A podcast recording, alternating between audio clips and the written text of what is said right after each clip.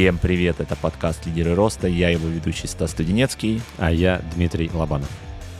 Мы пишем наш подкаст для предпринимателей, потому что хотим, чтобы они развивались. Второй сезон у нас посвящен лидерству, что такое лидерство и с чем его едят.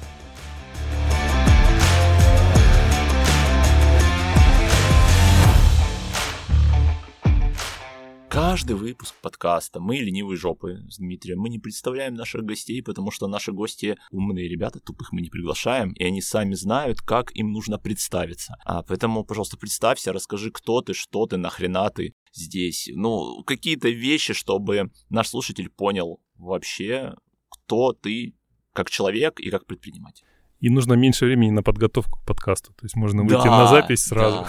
Вообще прекрасно. А я думаю, что поэтому люди слушают подкасты. Потому что если бы у нас какая-то была очень четкая структура, которую мы задали, что вот мы будем говорить на эту тему, какие-то будут вопросы, там жизнь пропадает. Я, когда читал книжку про подкасты, не помню, как называется, но какая-то одна из самых популярных про записи подкастов, меня сломала эта мысль, что подкасты люди чаще всего слушают в наушниках. И кайф подкаста в том, что вы получаете интимность. Это не радио, которое ты едешь, слушаешь как фон в пробках, а здесь ты именно интимность получаешь. И поэтому хочется меньше структуры, а больше вот такого. Да. Поэтому спасибо тебе, Макс, что ты согласился на такой интимный разговор с нами. «Пошумим» называется книга. Книга называется «Пошумим», я вспомнил, молодец. Так, ну теперь приятными голосами в у всех приятные, а начинается вот это. Всем нравятся свои голоса. Что за люди? Ну, будем надеяться, что приятными. Будем ласкать ваш слух. Э, представлюсь. Максим Костюков, основатель компании Чока Корп, шоколадная корпорация. Это компания, которая с 2010 года изготавливает шоколадки с логотипом и контактами бизнеса на упаковке для предпринимателей и бизнесов э, всей России. Этот продукт компании и бизнеса используют для ну, главным образом для повышения лояльности своих клиентов, угощают их, там, поздравляют праздниками. Ну и, собственно, это мое главное увлечение, главное ну, дело и единственное, которым я занимаюсь, э, осознанно его выбрал после там карьеры наемного работника. Вот, наверное, так представлюсь. У меня сразу несколько вопросов. Первый. Шоколад вы делаете сами? Нет. Ага, все отлично. Второй. Вы делаете, по сути дела, упаковку? Да. Все. Какая у тебя была карьера в найме? А, это интересно. Да, я 15 лет начал учиться на банкира. Было среднее специальное образование, и не закончив даже еще училище, стал работать в Сбербанке. Там интересная была движуха отдельных, там можно рассказывать некоторое время. Но, в общем, э, я построил банк, банковскую карьеру э, в рознице. Это работа с частными клиентами. И дослужился я, так скажем, до руководителя кредитно-кассового офиса в Ростове-на-Дону городского ипотечного банка. Это банк, который, ну, по сути, это что-то типа отдела продаж было, э, совмещенное с э, оформлением документов. То есть мы работали с агентствами недвижимости, строили там B2B партнерские продажи для того, чтобы к нам приносили заявки на кредиты, ну, люди, которые хотят купить э, недвижку. Мы формировали пакеты документов, отправляли их в Москву, защищали своих клиентов там ростовских перед э, злыми аналитиками московскими, ан- андеррайтерами. Да, да, конечно, жесть.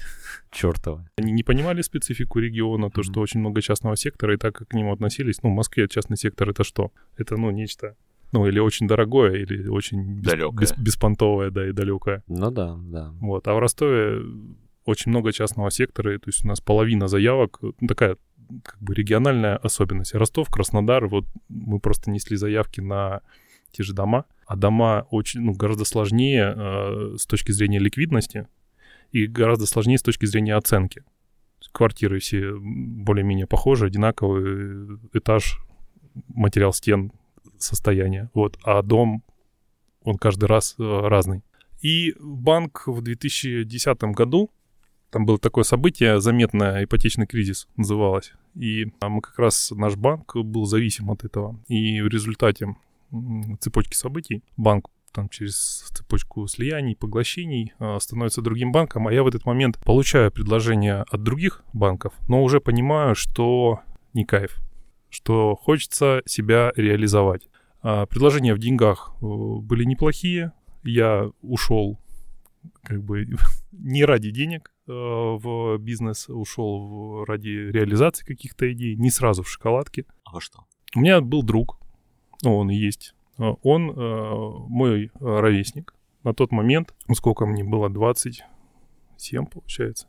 И, если ничего не путаю, и он был серийный предприниматель, прям успешный. И он так смотрел со стороны, говорит, слушай, ты, ну, сможешь, получится. Давай вместе что-нибудь делать. И мы начали пробовать с ним э, залезать в какие-то посреднические торговые движения, пытаться продавать какую-то сельскохозяйственную продукцию, влезать между поставщиком там и покупателем. Ну, мы там то есть рынок, в принципе, выдавливает, да, эти ненужные э, штуки. И мы туда лезли, и не сильно хорошо получалось.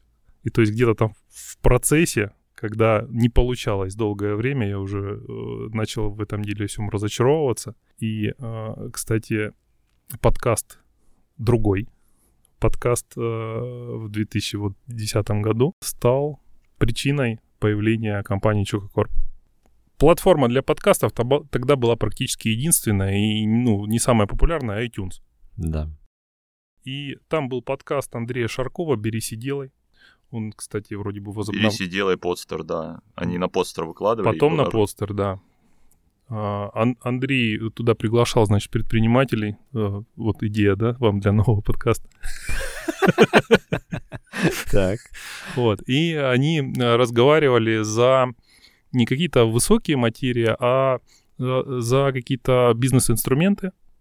И там я многое почерпнул там для вдохновения.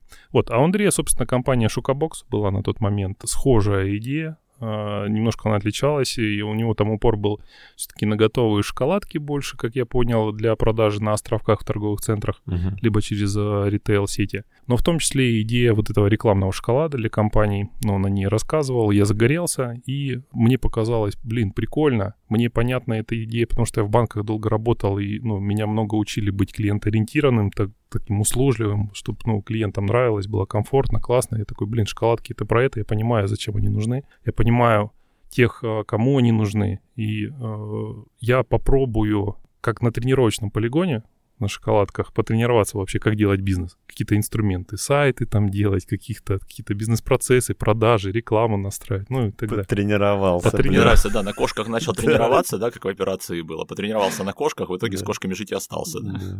Да. И было такое, что через несколько лет я на Матизе привожу заказ, Хорошо. Привожу заказ э, своему товарищу, с которым мы примерно ну, параллельно строили карьеры. Я, извини, я, я не могу держать это в себе. Ты и в Просто- Матизе, да? Да, просто Макс, э, Макс вот такой э, крупный атлетического телосложения мужчина с бородой, это я вот вам говорю. Чуть выше слушателям. метра девяносто. Ну, Да. такой, ну, не, не очень большой, чуть выше метра девяносто, Ну, да. ну, такой, вот, я не знаю, я себя маленьким не считаю, но вот Макса я сейчас обнимал, и он прям Макс такой, прям, понимаешь, хороший такой Макс. Ты опять в этот подкаст вводишь мысли, после которых я Макса обнимал, и как-то люди такие, да ёб твою Да мать, вот- Дмитрий, ну Вот опять. мне можно, вот мне Да, можно. тут вначале все обнимаются сначала. Да.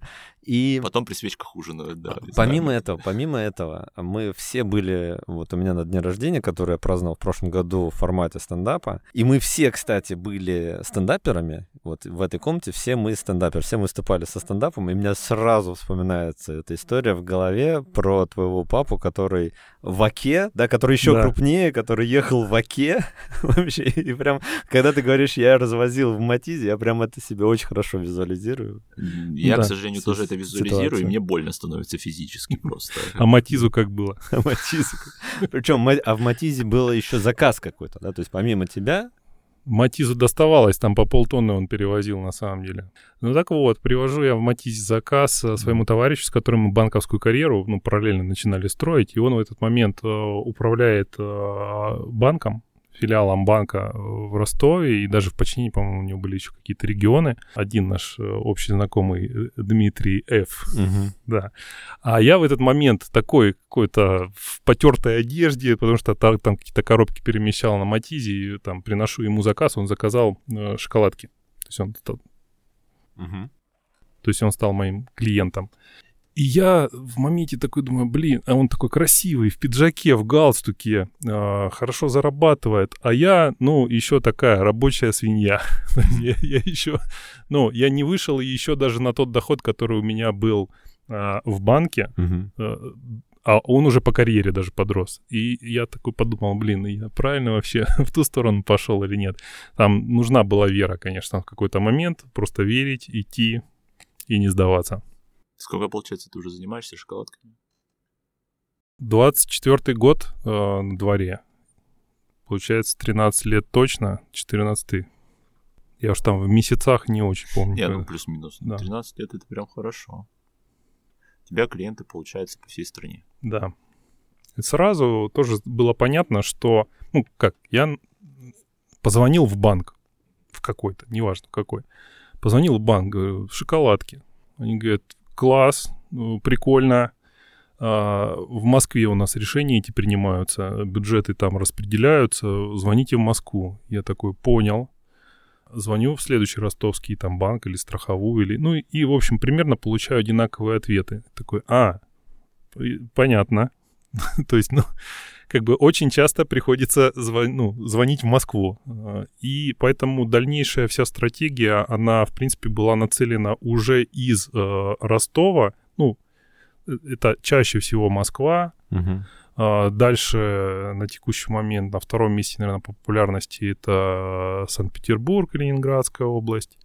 Потом э, можно такую когорту взять, это юг, Э, Ростов, ну, наш родной, тут больше всего тусуемся, общаемся с предпринимателями, ну, и так, вот такой пиар, да, локальный, такой личный бренд, можно сказать, э, работает. Краснодар, Сочи тоже очень хорошо работает за счет того, что хорика развита, за счет, в принципе, регионы такие живые. Более удаленные регионы, тоже мы в них присутствуем, и есть заказчики из Дальнего Востока, там, из Сахалина, из Камчатки, причем часто они друг друга знают, потому что там компаний не так много крупных. И, mm-hmm. ну, прикольно, когда тебе кто-то с Сахалина э, звонит, и ты говоришь, о, а мы на Сахалине вот с, тем, с, тем, с теми-то работаем. Они такие, о, прикольно. Ну, и ты уже как-то баллы зарабатываешь в их глазах. Давай, а, чтобы познакомить тебя еще с нашими слушателями, а, объем компании — Объем компании. Объем компании. Объем, и мне интересно, какие вы на рынке. Объем в литрах? В кубометрах. Вот, а скажи в чем-то, скажи. В чтобы было понятно, да. чтобы они поняли, вот ты вот такого размера, вот чтобы как-то, вот как хочешь это называй, угу. в любом а, формате. 130 миллионов э, мы сделали за 23 год оборот э, суммарный по двум направлениям. У нас там основное направление это корпоративный сегмент, это изготовление шоколадок с логотипом. И два года как мы развиваем направление на маркетплейсах, это готовые шоколадки с готовым дизайном. Оборот 130 у нас э, получился за 23 год по двум направлениям. Порядка 50 человек, да, плюс-минус. Занимаем там полтора этажа, э, ну, порядка, получается, 350-400 квадратных метров свое производство из Ростова по всей России делаем. Если шоколадки, которые мы за год изготовили, сложить одна на другую э, высоту, то получится несколько эверестов. Настолько их много. Да. Это интересно. Это хорошо. Это да. По месту на рынке вопрос интересный. Хочется сказать, что мы номер один, но когда так говоришь, нужно брать, ну, как бы отвечать э, за э, за базар. За базар, да. Вот. А нету э, достоверной методологии, я, по крайней мере, ее не знаю, как сейчас свое место на рынке определить. Ну, у меня есть гипотеза, как это делать, и почему, возможно, мы номер один. Такая оговорка. Возможно, мы номер один. Это взять официальные данные о выручки э, конкурентов, известных нам, э, за прошлый год и посмотреть. Такая информация становится доступна где-то в мае, в июне, да, она опубликована обычно э, по итогам сданной отчетности, но тут информация может быть не объективна, ну, во-первых, потому что мы можем не знать о каких-то юрлицах, которые использовали конкуренты, то есть это исследование тогда уже нужно проводить прям заказы делать по несколько раз у конкурентов, ну это хлопотно и, и непонятно надо ли. Mm-hmm. И плюс э, некоторые конкуренты занимаются деятельностью, которая включает в себя в том числе это направление. Ну, то есть мы можем где-то продуктово отличаться и ну, конкурировать только в части своих бизнес-процессов. Угу. Но вот так вроде бы номер один. Угу. Можешь ли ты ответить на вопрос, сколько клиентов ты в какую-то единицу времени обслуживаешь? Да. Сколько? У нас э, сейчас э, вообще база клиентов 35 тысяч Мгм. в районе. Компаний. Всё А.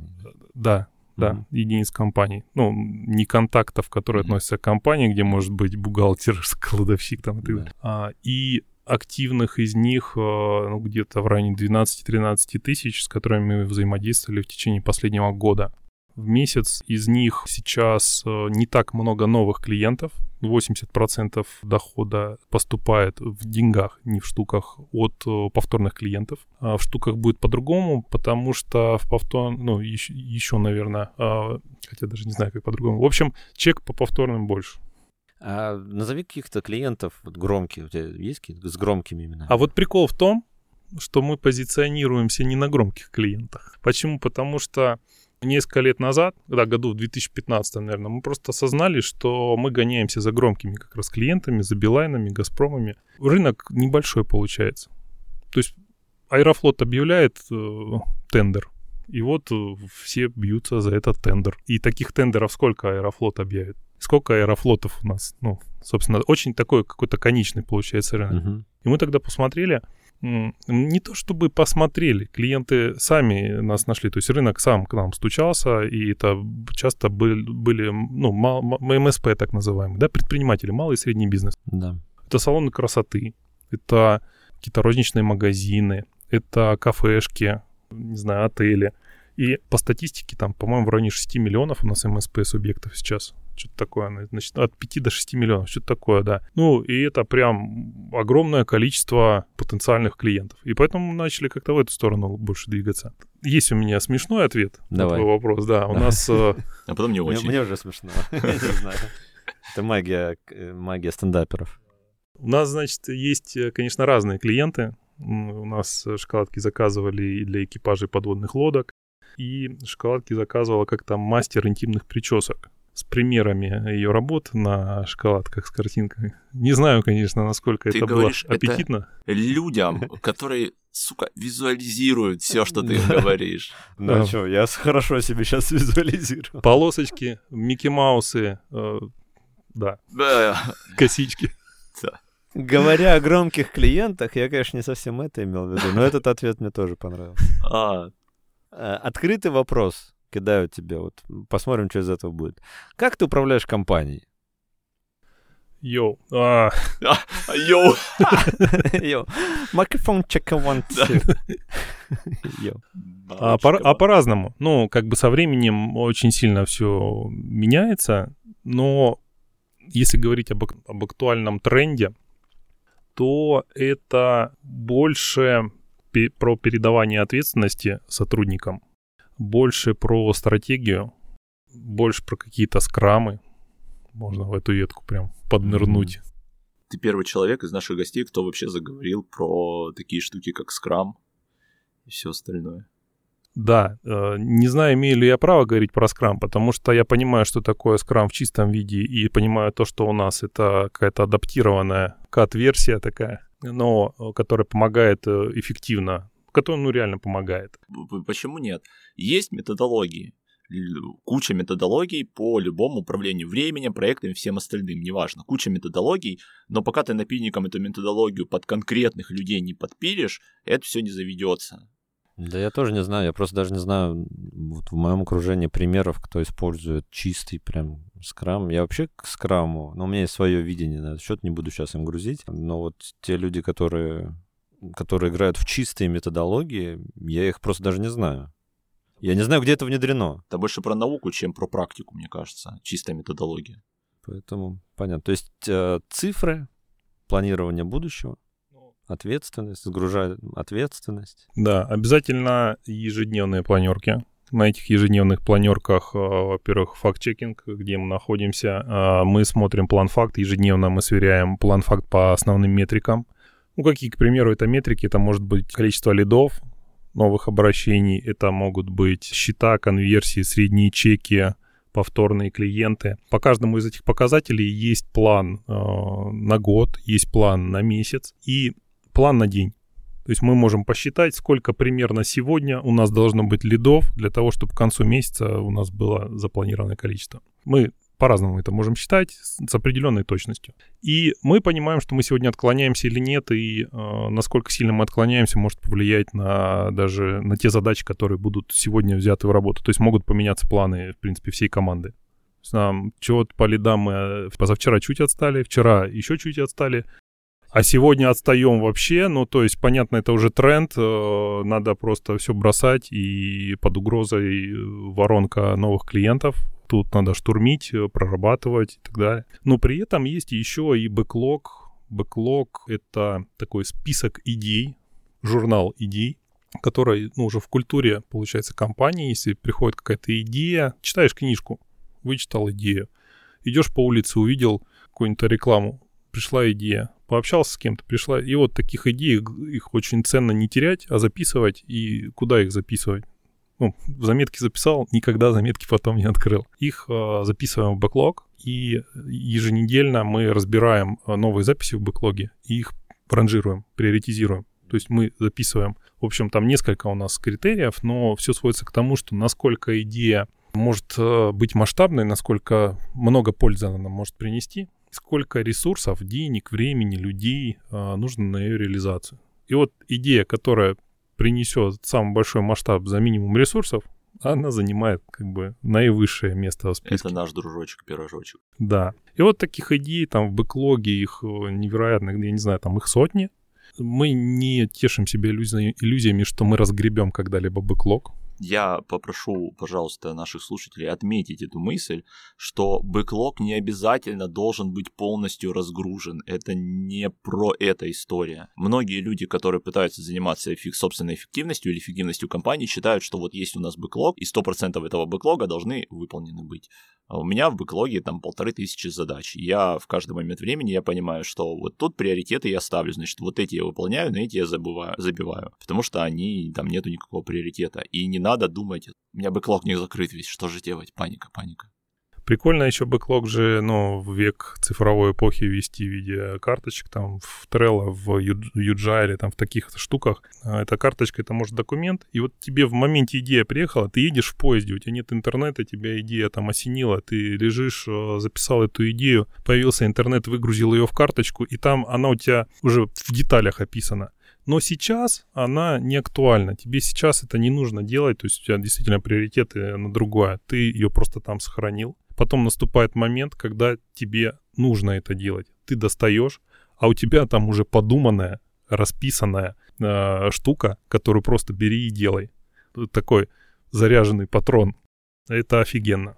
Мне сейчас хочется сказать почему-то вот то, как я тебя вижу, то, насколько я тебя знаю, я Макса позвал к нам в подкаст, и спасибо тебе большое, что пришел. Спасибо, я что не, не позвал. прощаюсь еще, я не прощаюсь. Было супер. Да пока-пока, все, двери там. Потому что вот твоя точно сильная сторона, насколько я ее вижу, это ты прям упарываешься по показателям, по маркетингу. В Ростове-на-Дону ты а, номер один человек из тех, кого я знаю, кто любит и умеет строить системный маркетинг у себя в бизнесе. Ты часто выступаешь на AMA по-моему, да? Пару раз было. Почему вдруг ты начал упарываться по маркетинговым показателям, смотреть туда далеко, вглубь? Там тебе... Мы сейчас даже задавать вопросы не будем, потому что я знаю, что тебе любой вопрос задали сейчас, там, не знаю, сколько стоит тебе лид, там, сколько стоит клиент, какой тебе... Ты на все отвечаешь цифрами вообще там просто как компьютер все получалось как? Опять же, в начале бизнеса. Угу. Такой, так, э, шоколадки, окей. Все мои друзья заказали у меня шоколадки.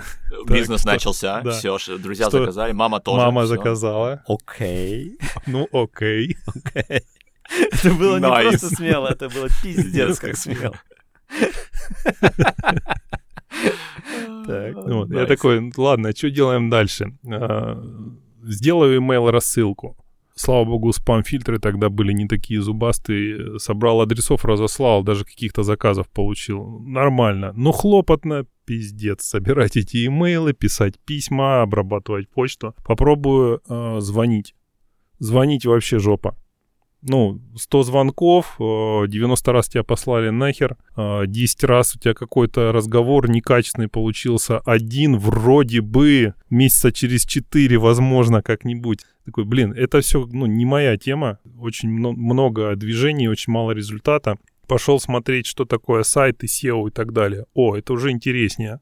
Яндекс Вордстат. О, есть люди, которым не надо звонить, а они сами ищут то, что у тебя есть. Прикольно. А сколько этих человек? М, тысячу человек? Ну, вроде много, а вроде мало, непонятно. Непонятно. А, а, а как понять, э, типа, сколько из них купили бы? А, конверсия есть такая штука. Конверсия это сколько людей, э, проценты людей, которые в итоге у тебя купят.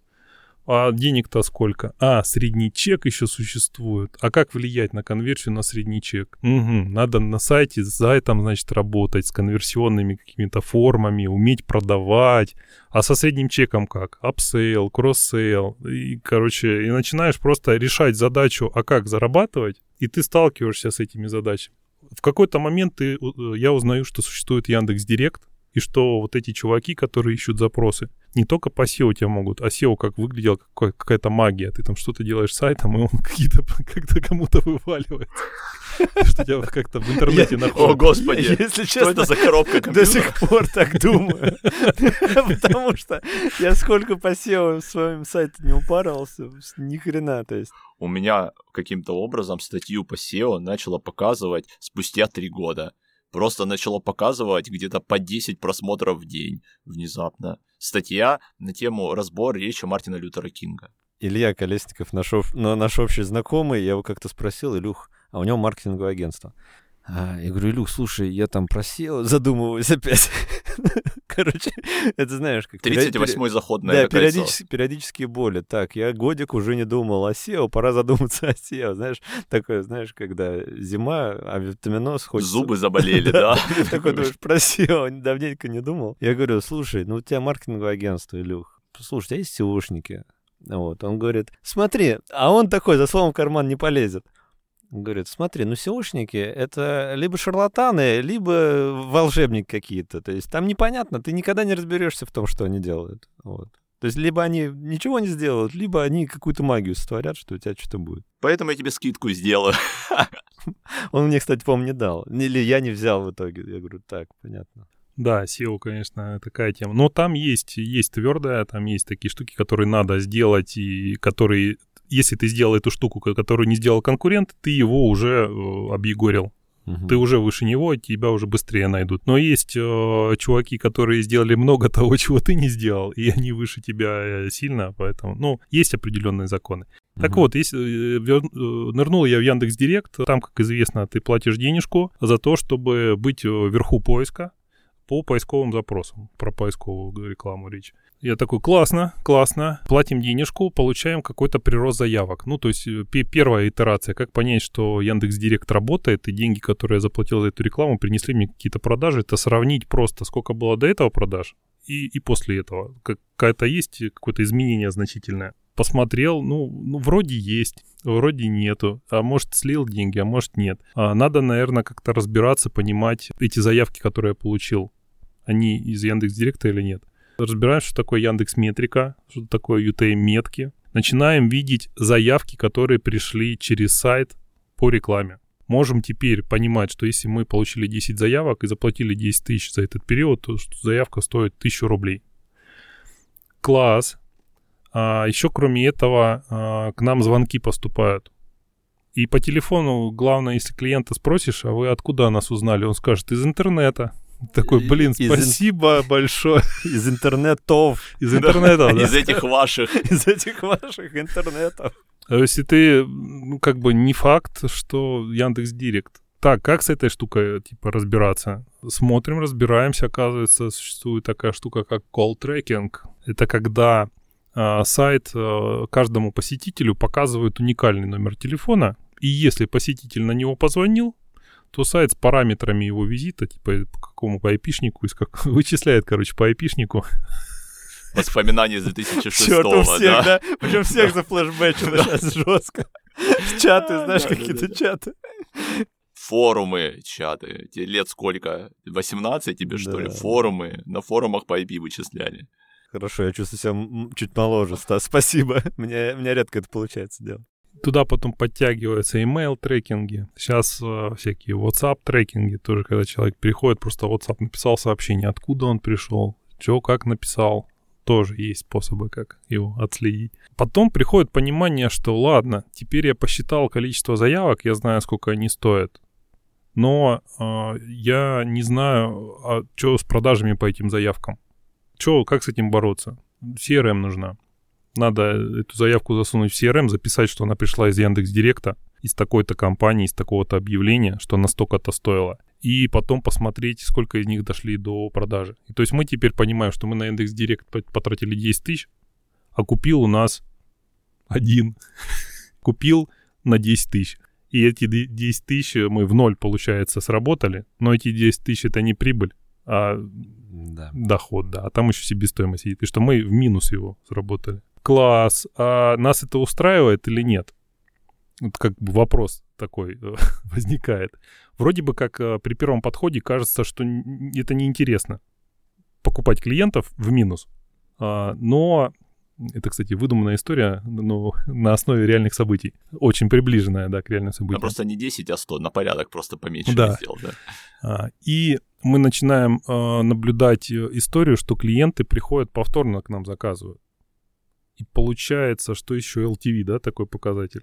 Да, и мы понимаем, что привлечь клиента можно в ноль или в минус даже, но э, за счет повторных продаж, чек которых, кстати, выше в два, там, в три, ну, в, зависимости от ниши. Э, Там у нас полтора-в два раза выше чек по повторным, чем по новым.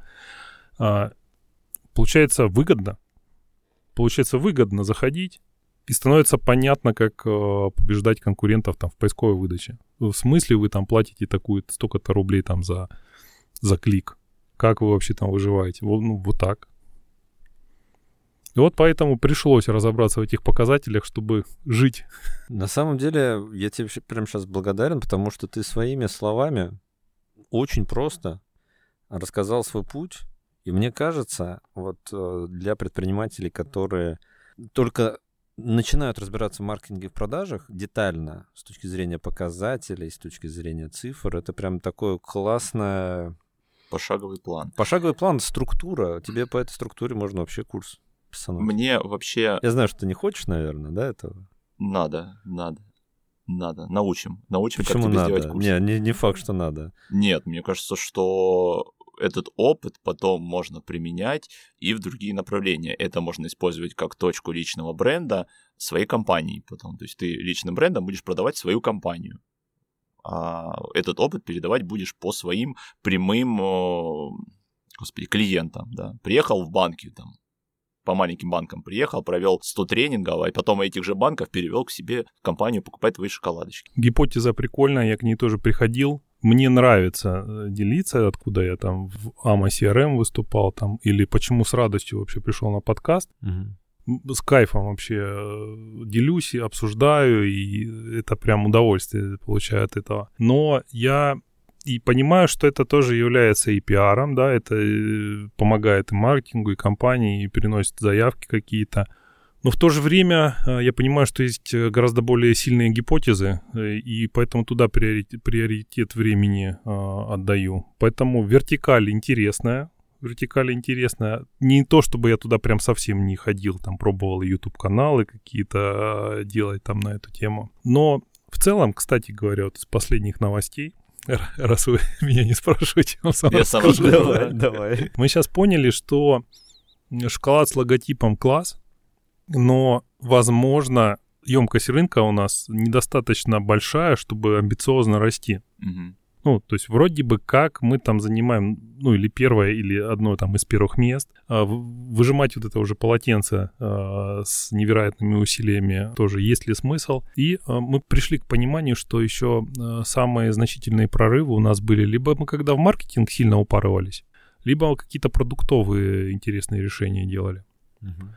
И мы сейчас э, нашли продуктолога.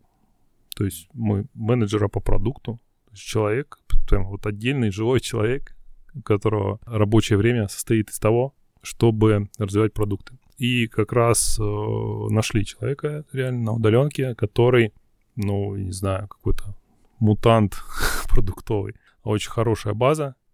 И он как раз-таки, э, почему я вспомнил про него, э, я как раз-таки говорю, слушай, давай, может, э, мы там дизайн будем клиентам делать, услуги дизайна. Ну, услуги дизайна же там большой рынок. Такой, да, рынок-то большой, но это новая вертикаль. Может быть, не исключено. Может, типографию, может и типографию. Ну, тут типа надо отталкиваться не от того, что мы хотим, не от того, что нам кайф, а то, что клиентам нужно. И вот, вот эта тема тоже с... э, Есть идея позиционирования. Чукакорп — это с пользой для бизнеса. Шоколадки с пользой для бизнеса. И там, возможно, да, какие-то курс по настройке а, принципов маркетинга тоже с пользой. Это может быть как доп. ценность какая-то. Это может быть э, как э, привлечение целевой аудитории. То есть, ну, нас слушают, да, например, ну, наверное, все-таки моя целевая аудитория — это предприниматели. И э, предприниматели могут э, прийти к тому, что им нужно там поздравить клиентов партнеров там с Новым годом, там, с шоколадками. Это я что-то в продаже ушел. Э, Это не намеренно. А Меняет ли это твою бизнес-модель? Поменяет ли это твою бизнес-модель? Ну, посмотрим. Ну, мы как бы, в принципе, готовы к изменениям. Это, кстати, очень важно в текущем времени. Замечали, что люди вообще склонны к консерватизму? Очень, очень немногие готовы прям меняться. Конечно. Да, это... Это закон сохранить, ну, сохранить энергию. Часто у, многих эта программа преобладает. Мы прям в ценностях компании прописали э, способность меняться.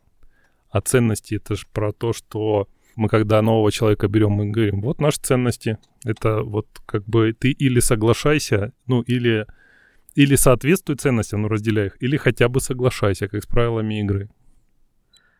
Вот, наконец-то мы подошли к вопросам лидерства. Да, 40 минут спустя. Э, Ценности. Расскажи вообще, что побудило тебя написать ценности компании? Для чего вообще? Слушай, мы как-то... Я сейчас займу сейчас позицию э, Всех. человека. Не, ну, опять же, не всех. Да, Нельзя это наш- чуть-чуть поутрировать. Вот, вот за что я раздражаюсь на нашем подкасте, я чуть-чуть всего лишь утрирую, Да. и Дмитрий негодует уже все сразу. пози- позицию человека, который, слушай, мы как-то до этого росли полтора, x2, x полтора в год. Без ценностей. Нормально у нас было. У нас сотрудники работают. Чем их писать? Стало много людей. Я стал понимать, вернее, ну как... Я не стал постепенно понимать. Однажды я проснулся и понял, что у людей множество вопросов, что очень непродуктивно может пройти день, просто потому что ты не можешь игнорировать э, кучу этих вопросов, каких-то процессов, которые возникают, и ты часто занимаешься какой-то херней вместо того, чтобы развивать бизнес. И что уже пора HR. Появился в компании HR, и мы строим такую дорожную карту. А что нам вообще надо делать? Давай ор- оргструктуру распишем. Давай. Ну, а что ее расписывать? Все же понятно. Я, Я- начальник, а не приспешник. Собственнику-то. Всем, всем все, ну, мне понятно, всем Да. все понятно, кто кому подчиняется, что какие-то вопросы есть. Говорит, ну давай, давай начнем. Начинаем. И начинаются эти какие-то нестыковки.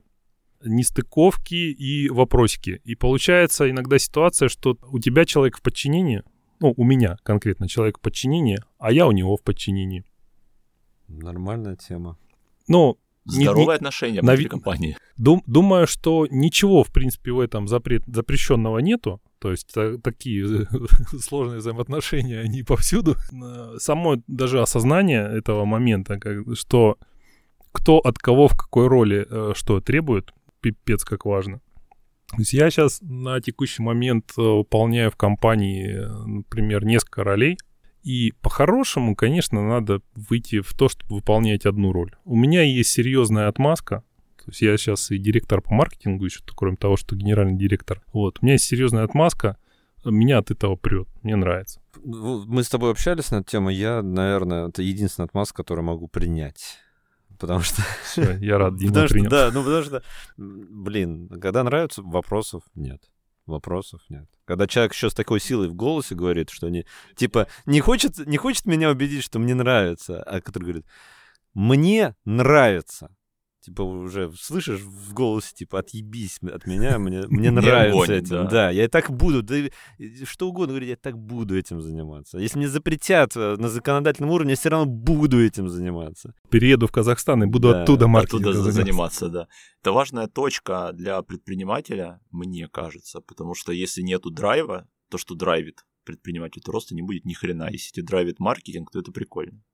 Потому что обычно маркетинг хер кого драйвит. да давай честно. Ты начал перечислять, и мне кажется, что половина такие, что ты, Почему? несёшь? Какой LTV? Что? Что за, что за буквы? Что за набор Почему? букв? Э, Тут и творчество тебе. Ты сидишь и придумываешь картинку или текст, или, ну, ты тут реализуешь свой творческий потенциал. Тебе не надо ходить петь в студию, рисовать. И э, аналитика, то есть если ты душный и тебе кайф сидеть с табличками, добро пожаловать. Это тут тоже есть. Это надо, чтобы осознавали люди, которые надо заниматься маркетингом, чтобы осознавали такие, так, я тут могу и в системность упороться, и в креатив упороться. Большинство думает, ну я не системный, я не креативный, нахер мне этот маркетинг. Ты можешь, э, в принципе, не, облага- не обладать никакими хобби, быть самодостаточным. Даже в какой-то момент времени ты не будешь ими обладать, у тебя просто времени не будет. Ну, по этой схеме, когда в орг-структуре ты занимаешь... Да, да, так, так обычно и происходит. То есть ценности ты начал писать после того, как в компанию зашел HR, и он тебе со временем на вот примерах уже в работе как-то донес, да? Или ты как-то понял? А, Пришло понимание. Пришло понимание, и какой-то какие-то мысли э, чужих людей тоже приходили в голову. И, ну, это все можно характеризовать, наверное, тем, что в какой-то момент ты перестаешь достаточное время уделять э, каждому сотруднику своей компании. То есть, ну, они тебя видят, э, ты есть, но ты с некоторыми, ну, если просуммировать время, которое вы, в принципе, общались, то это несколько минут или несколько часов. Ну, то есть, они не знают тебя, не знают там, кто ты. И когда тебя лично знают, и команда небольшая, то все как бы стремятся соответствовать образу мышления, ценностям личным э, руководителя. А когда нет, то получается, что это пустота. Ну, получается, они там свои какие-то ценности придумают и будут ими руководствоваться. Они, получается, что много людей, когда, то нет правил, э, как, как правильно, нет Мгм. каких-то стандартов, куда идти, как мыслить, а мы хорошие или плохие. Ну, мы, конечно, хорошие, но в чем эта хорошесть, она проявляется? Любим ли мы меняться? Или мы хотим все сохранять, что наработано? Да-да-да. Да-да, и начинается. Э, Почему твои сотрудники работают именно у тебя, а не у какого-то другого человека, который за такую же работу платит такие же деньги? Я уловил э, ловушку в твоем вопросе. Так. Так, э, Я в нее не куплюсь. да, ловушка «почему у тебя?», а ответ «почему в моей компании?». Да, ведь сейчас люди не ко мне приходят, люди приходят э, в Чококорп В чем в твоей компании, да? Мне понравилась э, идея Гребенюка про гравитацию в компании. Типа, если компания как, как планета обладает гравитацией, то с нее не выпрыгнешь.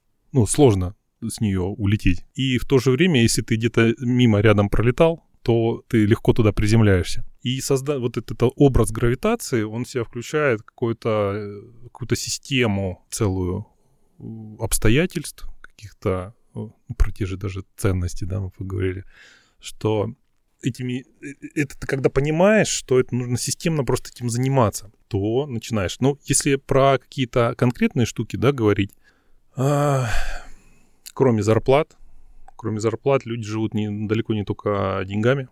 Ничего себе. Пум-пум-пум. Да. Для людей, да. Для людей есть э, важные штуки разные, они хотят в чем-то реализовываться. Есть люди, которые кайфуют от того, чем занимаются. Например, далеко не все сотрудники и работники, которые выполняют там свои какие-то функции, они от этого кайфуют. Ну вот у нас есть там дизайнер Аня. Она вообще видно в кайфах. То есть ей вот ничего не надо, вот подизайнить бы что-нибудь. Если запретят дизайн, она все равно будет дизайнить. В Да. Казахстане, все в Казахстан. Шоколадки в Казахстане, дизайн в Казахстане, маркетинг в Казахстане, все туда. Кто-то э, любит достигать, любит э, поставленные э, цели, э, задачи, их выполнение. Он получает внутри вот прям такой микрооргазм от закрытия каждой задачи. Кто-то, наоборот, находит себя в процессах. Вот, ну, у самурая нет пути.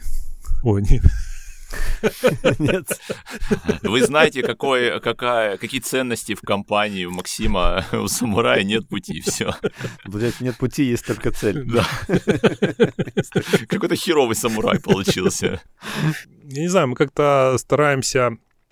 Мы, короче, проводим, например, опросы наших сотрудников и NPS, так называемый. Опять про циферки. У меня все время скатиться в циферки хлебом не корми. И NPS — это когда мы сотрудника попросили оценить, мы немножко адаптировали не от 1 до 10, а от 1 до 5. Пятибальная шкала ближе нашему человеку, переносится легко эта технология. И в результате мы считаем, сколько те, кто поставил пятерку, это точно наши те кайфушники, которым нравится. Те, кто поставил четверку, мы назовем их нейтралами. То есть им, в принципе, кайф, но, ну как, им нормально. Мы их сердечко прям ну, не пробили. Им норм. А те, кто ниже четверки, неважно, 3, 2, 1, это э, дистракторы так называемые. Это люди, которые точно не порекомендуют нас э, своим друзьям, знакомым. Наоборот, даже могут вести какую-то партизанщину против. Вот мы провели эту оценку, она, кстати, получилась там в районе 52, что-то такое процентов.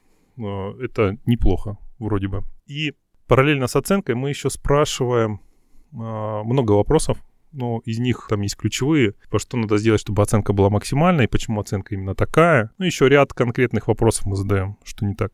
А опрос проходит анонимно. Если хочешь, можешь, э, типа, хочу повышения зарплаты, Маша.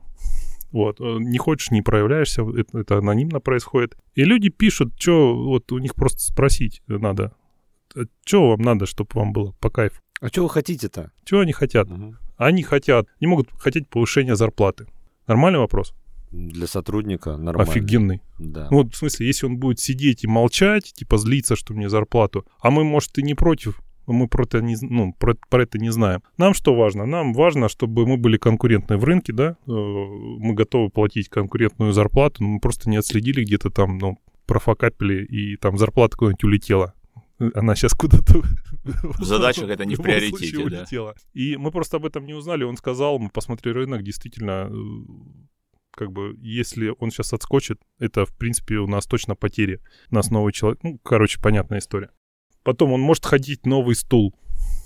Да, да, да. А, со Блин, стул... такая банальщина. Ну, правда, люди будут молчать до последнего. Клавиатуру. Да. Причем, причем а, у нас есть бизнес-процесс заказа а, канцелярии, мышек, стульев, клавиатур, компьютеров, ну, всех. Э, и это очень редко, что там не согласовывается ну, не знаю, что там надо запросить, какое-нибудь я могучее кресло там с, масс- с массажем. И все равно поступает вопрос, вот мне бы там второй монитор, я бы вообще там в два раза производительнее был бы. Какие вопросы? Вот бизнес-процесс, погнали.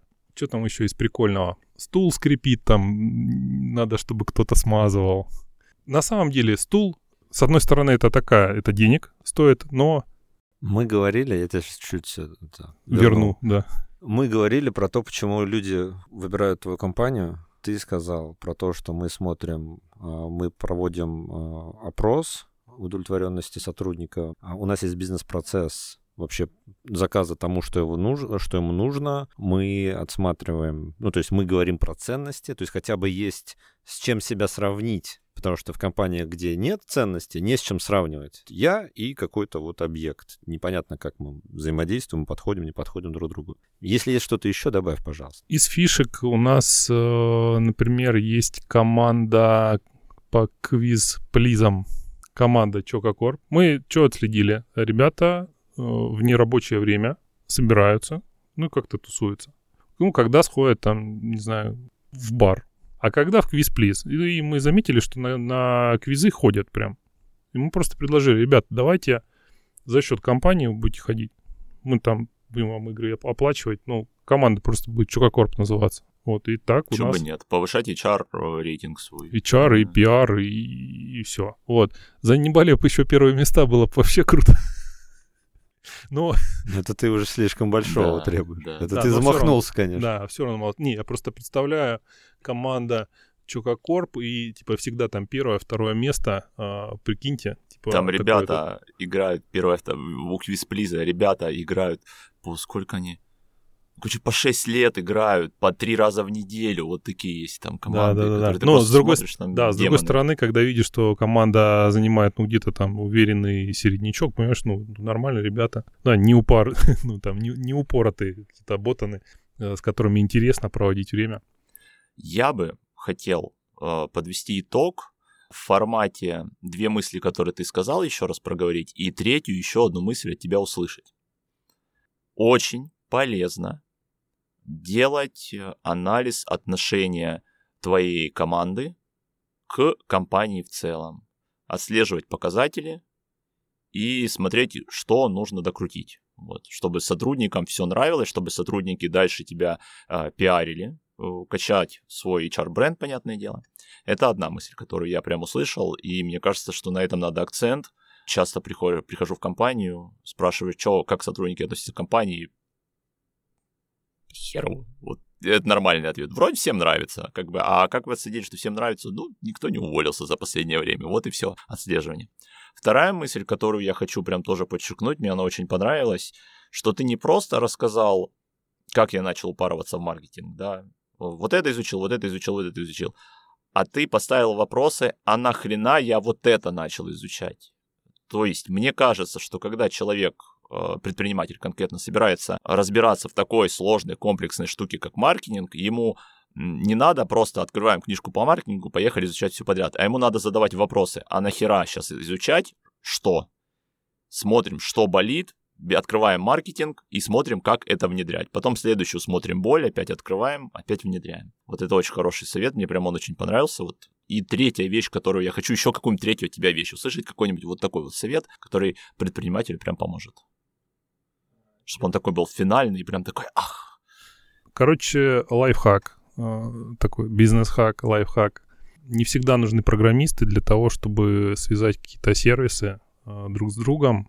Э, Есть сейчас много ноу-код называется это программирование. То есть, не зная кода, ты можешь связать сервисы между собой. Если ты человек, который умеет читать, нажимать кнопки на клавиатуре, ты можешь сделать какую-нибудь штуку. Ну, например, например, ну, есть такой сервис Альбата или аналоги, там есть зарубежный, это русский, в котором есть способ подключиться к учетке в чем угодно. В AMA CRM, в SDEC, в почту, в Google таблицы, в Яндекс таблицы, там почту, что угодно. И любым образом соединить эти сервисы. Ну, к примеру, э, не знаю, даже маркетплейсы. То есть ты можешь... ну, вот существует много э, программных продуктов для маркетплейсов. Давайте на примере маркетплейсов. Существует много программ для маркетплейсов, которые э, созданы как бы для широкого рынка. Они решают такие э, широкие потребности. А бывают узкие задачи, которые прикольно было бы, ну вот у меня, например, когда по ФБС нам по- поступают заявки, их складывать в Google табличку с, по каждому отдельному дню определенные данные из этих заказов, чтобы эта Google табличка была потом удобно с ней на производстве, например, работать. И вот эту штуку можно собрать э, без программиста э, в таком сервисе. Он будет за каждую транзакцию какую-то денежку списывать, но это типа будет э, понятно. Ты не будешь искать программистов, не понимать, как это реализовать. Ну, то есть, по сути дела, это IFTTT только для Да. бизнеса. Я понял. Прикольно. Прикольно. Штука. Хороший третий совет по автоматизации. Мне очень нравится. Я люблю такие штуки. Вот эти- этим можно сэкономить э, кучу денег. То есть Ну ты да. какой-то такой простой штукой ее можешь сделать, и тебе человека нанимать не надо с зарплатой Мгм. там, сейчас не меньше 50. Как мы говорили на прошлом интервью, убивать кожаных мешков. Зарплата так цинично. Но это честно. Да. Это наши ценности нашего подкаста.